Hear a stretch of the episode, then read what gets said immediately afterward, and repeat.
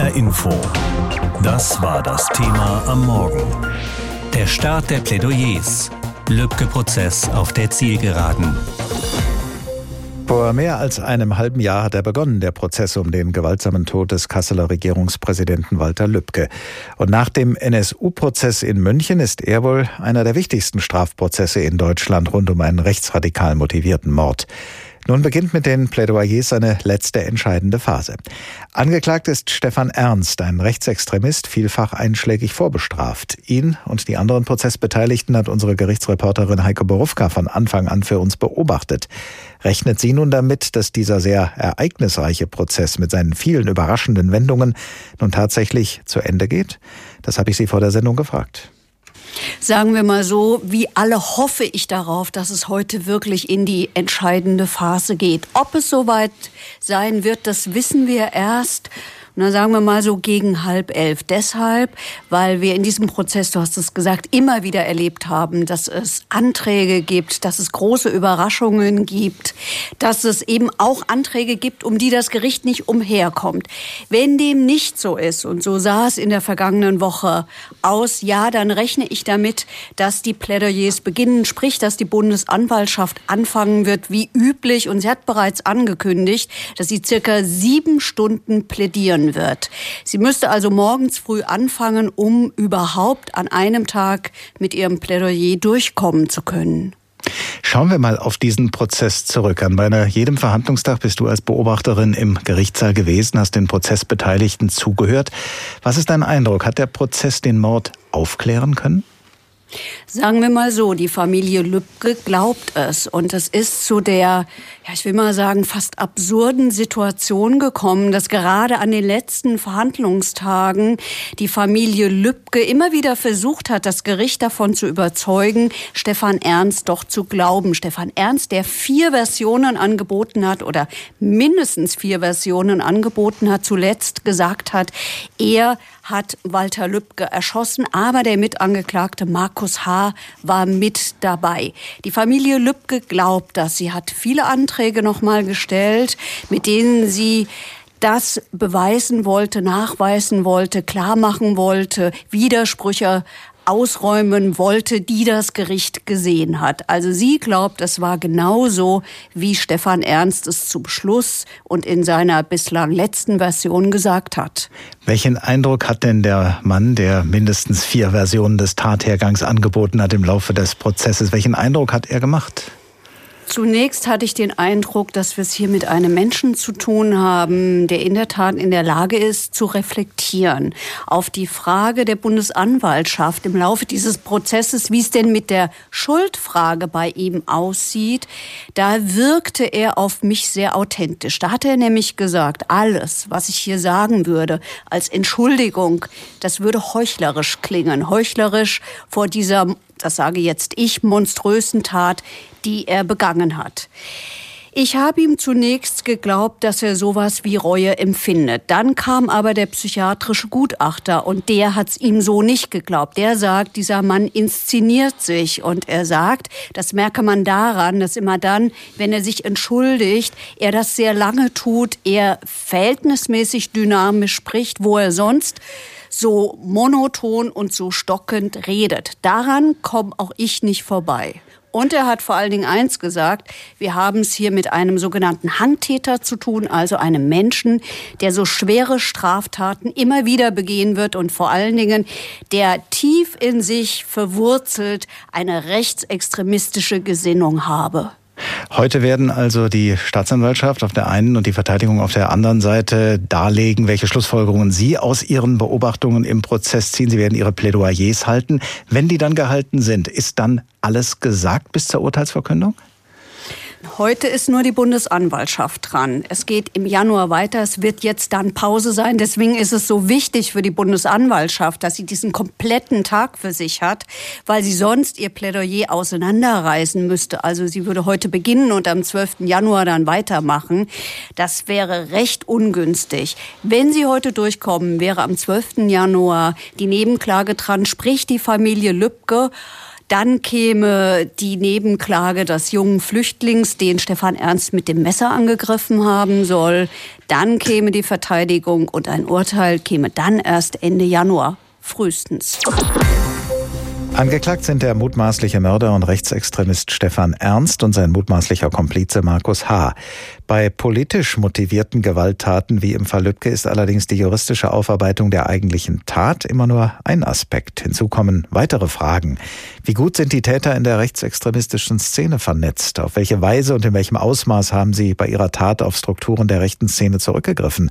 Waren sie den Sicherheitsbehörden, insbesondere dem Verfassungsschutz, bekannt? Über diese Fragen habe ich vor der Sendung mit meinem Kollegen Oliver Günther gesprochen. Er und die Kollegin Sarah Batti beschäftigen sich seit längerem mit den Hintergründen des Mordes an Walter Lübcke und ich habe Oliver Günther gefragt, welche Erkenntnisse denn während des Prozesses ans Licht gekommen sind. Erkenntnisse über die rechtsextremen Strukturen hinter Stefan Ernst. Naja, also im Prozess ist eigentlich gar nicht so viel über diese Strukturen bekannt geworden. Das ist ja auch nicht Aufgabe des Prozesses äh, in Frankfurt. Da geht es ja eher darum, konkret zu klären, ob Stefan Ernst eben der Mörder von Walter Lübcke ist. Als solcher ist er ja angeklagt, beziehungsweise welche Rolle hat der Mitangeklagte Markus H. gespielt. Aber rund um den Prozess ist dann schon einiges bekannt geworden. Ernst ist seit seiner frühen Jugend gewaltbereiter Rechtsextremist, hat zum Teil schwere Straftaten begangen, für die er auch verurteilt worden worden ist. Vor allem in den Nullerjahren ist er fest verankert gewesen in der rechtsextremistischen Szene in Kassel. Er war ähm, als Mitglied dieser Szene auch dem hessischen Verfassungsschutz bekannt aus dieser Zeit. Aber der Verfassungsschutz hat ihn eben dann aus den Augen verloren, weil Ernst in den Jahren vor dem Mord an Walter Lübcke nicht mehr auffällig gewesen sein soll.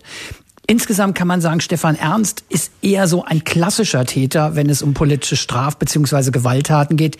Sehr gut vernetzt in, der, in einer sehr stabilen Szene. Und mit diesem Profil unterscheidet sich Stefan Ernst zum Beispiel auch von dem Angreifer auf die Synagoge in Halle. Der ist ja offenbar Einzelgänger gewesen, der hat sich online radikalisiert, ist dann mit selbstgebauten Waffen losgezogen und hat seine Tat im Netz übertragen. Also da ist Stefan Ernst schon ein ganz anderer Täter. Wie gesagt, außer Stefan Ernst ist auch noch sein mutmaßlicher Komplize Markus H. angeklagt. Was ist inzwischen über ihn bekannt? Also auch Markus H., 44 Jahre alt, ein bisschen jünger als äh, Stefan Ernst, hat eine rechtsextreme Biografie. Auch er ist seit Jugendtagen eine bekannte Figur in der Kasseler rechtsextremistischen Szene, war zum Beispiel Mitglied im sogenannten Freien Widerstand Kassel. Das ist so eine rechtsextreme Organisation. Und da galt er durchaus als Anführer und nicht als Mitläufer. Markus H. hat sich eigentlich immer so mit Gelegenheitsjobs durchs Leben geschlagen. Er gilt als sehr intelligent, sehr konspirativ. Vor knapp 15 Jahren ist er mal verurteilt worden wegen Zeigen eines Hitlergrußes in der Kasseler Kneipe. Aber mehr hat er sich eigentlich nicht zu Schulden kommen lassen. Also er ist nicht weiter Polizei bekannt gewesen. Er ist ein Waffennah, der offenbar sogar zu Hause mit Waffen hantiert hat. Und Stefan Ernst und Markus H. kennen sich schon aus früheren Tagen aus dieser rechten Kasseler Szene. Sie haben sich dann aber im Jahr 2013 eher zufällig äh, bei der Arbeit wieder getroffen und haben sich dann angefreundet. Jetzt ist eben das Stichwort Waffe gefallen. Wie ist Stefan Ernst eigentlich an die Waffe gekommen, mit der Walter Lübcke erschossen wurde? Also es, äh, gerade von Stefan Ernst hat es ja in diesem Prozess immer wieder sich widersprechende Angaben gegeben, aber eins immer gleich geblieben, nämlich dass die Aussage, dass Stefan Ernst diese Waffe, einen Rossi-Revolver 2016 von einem Mann aus Nordrhein-Westfalen erworben hat. Der Kontakt ist angeblich eben über Markus H. zustande gekommen auf einem Flohmarkt in Kassel eben bei El Mayot, dem Trödler aus der Nähe von Paderborn, der sie dann halt an Stefan Ernst verkauft hat. Bei der Aufklärung politischer Gewalttaten spielt ja immer wieder eine zentrale Rolle, welchen Weg eine Tatwaffe genommen hat. Die Frage, wie kommen gerade auch Extremisten, die den Behörden bekannt sind, an Waffen heran? Diese Frage hat auch die Kollegin Sarabatti und dich intensiv beschäftigt. Was ist die wichtigste Erkenntnis aus euren Recherchen? Also es ist sicher ein großes Problem, wie leicht Personen wie Stefan Ernst an Waffen kommen, auch auf illegalem Weg und wie schwer es ist, den Weg solcher Waffen dann im Nachhinein noch nachzuvollziehen, zu rekonstruieren. Dazu kommt das Problem der sogenannten Deko-Waffen, also Waffen, die eigentlich unbrauchbar gemacht worden sind, aber die man mit einigem Fachwissen ganz oft ziemlich schnell wieder scharf machen kann. Auch das spielt rund um Markus H. möglicherweise eine Rolle, dass der dazu in der Lage war. Was im konkreten Fall Lübcke darüber hinaus aber bei vielen sicher Unverständnis auslöst, ist die Tatsache, dass der Rechtsextremist Markus H. ja sogar eine Waffenbesitzkarte hatte, ganz legal, erstritten vor einem Kasseler Gericht, nachdem die Kasseler Behörden ihm eigentlich den Antrag auf eine Waffenbesitzkarte zunächst abgelehnt hatten. Aber da gab es dann eine Anfrage beim Hessischen Verfassungsschutz und die hat ergeben, dass in der jüngeren Vergangenheit keine Erkenntnisse wegen rechtsextremistischer Bestrebungen gegen Markus H. vorliegen. Und da sagt jetzt inzwischen sogar der Verfassungsschutz, äh, das ist eine Fehleinschätzung gewesen. Der Präsident des Landesamtes für Verfassungsschutz Schäfer hat gesagt, das würde heute nicht mehr so laufen. Die Erkenntnis kommt jetzt leider zu spät. Aber die Einzelheiten rund um diese Geschichte, das wird sicher auch nochmal Thema sein in einem Untersuchungsausschuss im Hessischen Landtag, der ja dann nach dem Prozess in Frankfurt solche Fragen noch klären will. Ein Prozess anderthalb Jahre nach dem Mord am ehemaligen Kasseler Regierungspräsidenten. Walter Lübcke wurde damals in seinem Zuhause erschossen, mitten in der Nacht nach einem Sommerabend mit Familie und Freunden. Im Haus hinter ihm schlief seine Frau. Sein Sohn fand den Vater im Garten liegend, versuchte verzweifelt, den Sterbenden zu retten. Seit April läuft der Prozess gegen den mutmaßlichen Mörder. Heute wird zunächst die Bundesanwaltschaft plädieren. Im Januar folgen die Schlussvorträge der Nebenkläger Ankläger, die Plädoyers der Verteidiger und Ende Januar könnte das Urteil verkündet werden. Jetzt, wo das Ende des Prozesses absehbar ist, fragen wir, was haben Tat und Prozess mit der Region gemacht? Hier war Lübcke ja tief verwurzelt und viele Nordhessen trauern bis heute um ihn, wie dieser Mann. Wolfgang Heinisch ist Unternehmer und er ist so etwas wie ein Visionär in Wolfhagen. Er ist einer, der anpackt und dabei manchmal auch einen Schritt zu weit nach vorn prescht. Aber er ist auch einer, der etwas bewegt. Und dabei hat ihm sein fast väterlicher Freund Dr. Walter Lübcke oft zur Seite gestanden. Heine schluckt und das Sprechen fällt dem redegewandten Unternehmer nicht leicht, wenn man ihn nach seinem Mentor fragt. Er erinnert sich an eine groß angelegte Werbekampagne für Auszubildende in seinem Betrieb. In 2016 17 neue Auszubildende eingestellt. Ähm, er hat ganz maßgeblich daran mitgewirkt, dass wir öffentlichkeitswirksam darum werben konnten und ähm, er war präsent, er war dabei, er war ein Teil dieser Aktion. In Wolfhagen-Ister möchte man die Geschehnisse von vor gut 18 Monaten am liebsten vergessen. Diesen Eindruck bekommt der Fragende beim Bäcker und in der Tankstelle. Die Menschen reagieren verschlossen auf die Frage nach ihrem einstigen Mitbewohner im Ort. Er war heimatverbunden, er mochte die Menschen, er versuchte alles, um Probleme für sie zu lösen. Der Walter war eigentlich ein sehr bodenständiger und als Nachbar ein super Typ und Kumpel. Das war halt Walter sein Leben. Aber auch einer, der ganz herzlich auf die Leute zuging. In Wolfhagen gibt es heute eine Dr. Walter Lübcke Schule auf Betreiben der Schüler. Die Landesregierung hat einen Walter Lübcke Demokratiepreis zu Ehren des ehemaligen Regierungspräsidenten ins Leben gerufen. Ministerpräsident Bouffier hat auf einer Gedenkveranstaltung zum ersten Todestag diesen Preis vorgestellt und begründet, dass damit Menschen geehrt werden würden, die sich in besonderer Weise für die Werte der Demokratie einsetzen, so wie Walter Lübcke dies ein Leben lang getan habe. Im Kasseler Stadtschloss gibt es heute eine Büste Lübkes und der große Festsaal trägt seinen Namen. Verschiedene Formen des Gedenkens. Und trotzdem, Lübke fehlt, sagt Wolfgang Heinisch. Heute, viel, viel später, sprechen wir nur noch in der Vergangenheit über diesen Menschen, obwohl er in der Gegenwart weiterlebt. Denn Dr. Walker Lübcke, er war ein Visionär für die Demokratie, für die Menschlichkeit. Wir verdrängen dies, obwohl es ein Angriff auf unsere Demokratie gewesen ist. Klaus Becker aus der Gemeinde Wesertal ist leidenschaftlicher Kämpfer für die Umwelt. Seien es die Salzeinlagerungen in der Weser oder der Schutz des Reinhardswaldes vor überdimensionalen Windkrafträdern. Becker steht immer in der ersten Reihe. Und so gab es auch manchen Strauß mit dem ehemaligen Regierungspräsidenten Walter Lübcke auszufechten auf Augenhöhe und immer mit Respekt vor dem anderen. Und es bekommt jetzt noch zusätzlich Bedeutung dadurch, dass hier in Gieselwerder bundesweit bekannter Neonazi sich niedergelassen hat, der vorhat, hier ein Sammelzentrum für die rechte Szene zu schaffen. Und ich werde mich bemühen und soweit ich das kann, mit dazu beizutragen, das auf alle Fälle zu verhindern. Nicht zuletzt auch wegen Herrn Dr. Walter Lübcke. Im Lübcke-Prozess ist die Beweisaufnahme abgeschlossen. Es folgen die zusammenfassenden Schlussreden. Aus diesem Anlass hat Carsten Gohlke über das Gedenken an den Politiker berichtet, in dessen Heimat Nordhessen. Seit mehr als einem halben Jahr läuft vor dem Frankfurter Oberlandesgericht der Prozess um die Ermordung des Kasseler Regierungspräsidenten Walter Lübcke. Dort ist die Beweisaufnahme inzwischen abgeschlossen. Das heißt, heute am 40. Prozesstag beginnen die Plädoyers. Den Anfang macht die Bundesanwaltschaft. Oberstaatsanwalt Dieter Kilmer hat angekündigt, dass er sechs bis sieben Stunden plädieren will und seine Einschätzung der Beweisaufnahme wird mit Spannung erwartet. Denn bisher ist nur klar, dass der Hauptangeklagte Stefan Ernst Walter Lübcke auf dessen Terrasse erschossen hat. Das hat im Prozess gestanden. Darüber hinaus hat Ernst aber immer wieder neue Versionen präsentiert, hat sich in Widersprüche verwickelt, wollte erst Einzeltäter sein, dann nur Komplize, dann eine Mischung aus beiden. Frank Angermund fasst zusammen, welche Erkenntnisse der Prozess da bislang gebracht hat. Während der vergangenen 39 Verhandlungstage konnten die Prozessbeobachter verschiedene Tatversionen von Stefan Ernst hören. Zunächst ist ein Vernehmungsvideo gezeigt worden, in dem er gesteht, Walter Lübcke erschossen zu haben, als Einzeltäter. Darauf folgen zwei weitere Videos, in denen er aussagt, dass der Mitangeklagte Markus H. Lübcke aus Versehen erschossen habe. Im Gerichtssaal schildert er dann Version 3. Demnach hat Ernst Lübcke erschossen und Markus H. war mit am Tatort.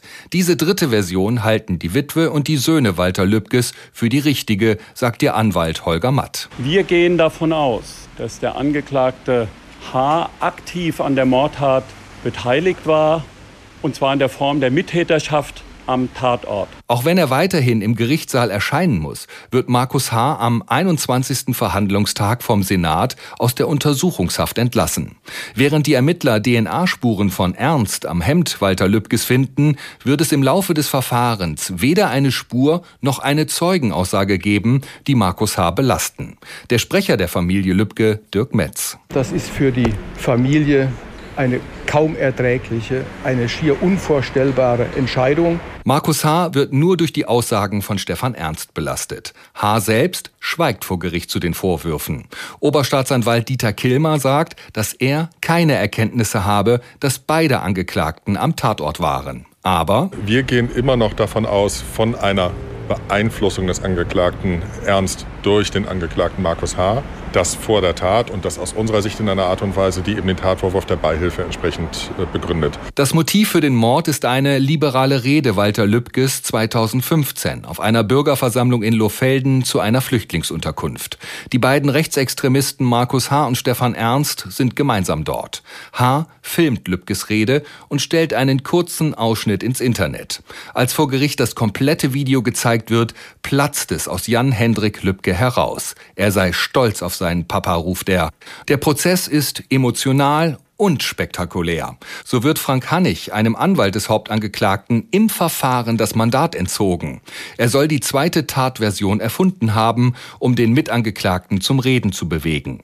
Der Vorsitzende Richter Thomas Sagebiel weist regelmäßig die Verteidiger zurecht und rät den beiden Angeklagten, auf ihn und nicht auf ihre Anwälte zu hören. Dazu Björn Clemens, Anwalt von Markus H. Ich habe noch in keinem anderen Prozess erlebt, dass ein Vorsitzender Richter einem Verteidiger gequirlten Unsinn anlastet oder den Angeklagten empfiehlt, nicht auf ihre Verteidiger zu hören. Das sind schon Spezifikationen von Herrn Sagebiel. Nach dem Plädoyer der Bundesanwaltschaft geht der Lübcke-Mordprozess in eine Weihnachtspause. Die weiteren Plädoyers und das Urteil folgen im Januar. HR Info. Das Thema. Wer es hört, hat mehr zu sagen.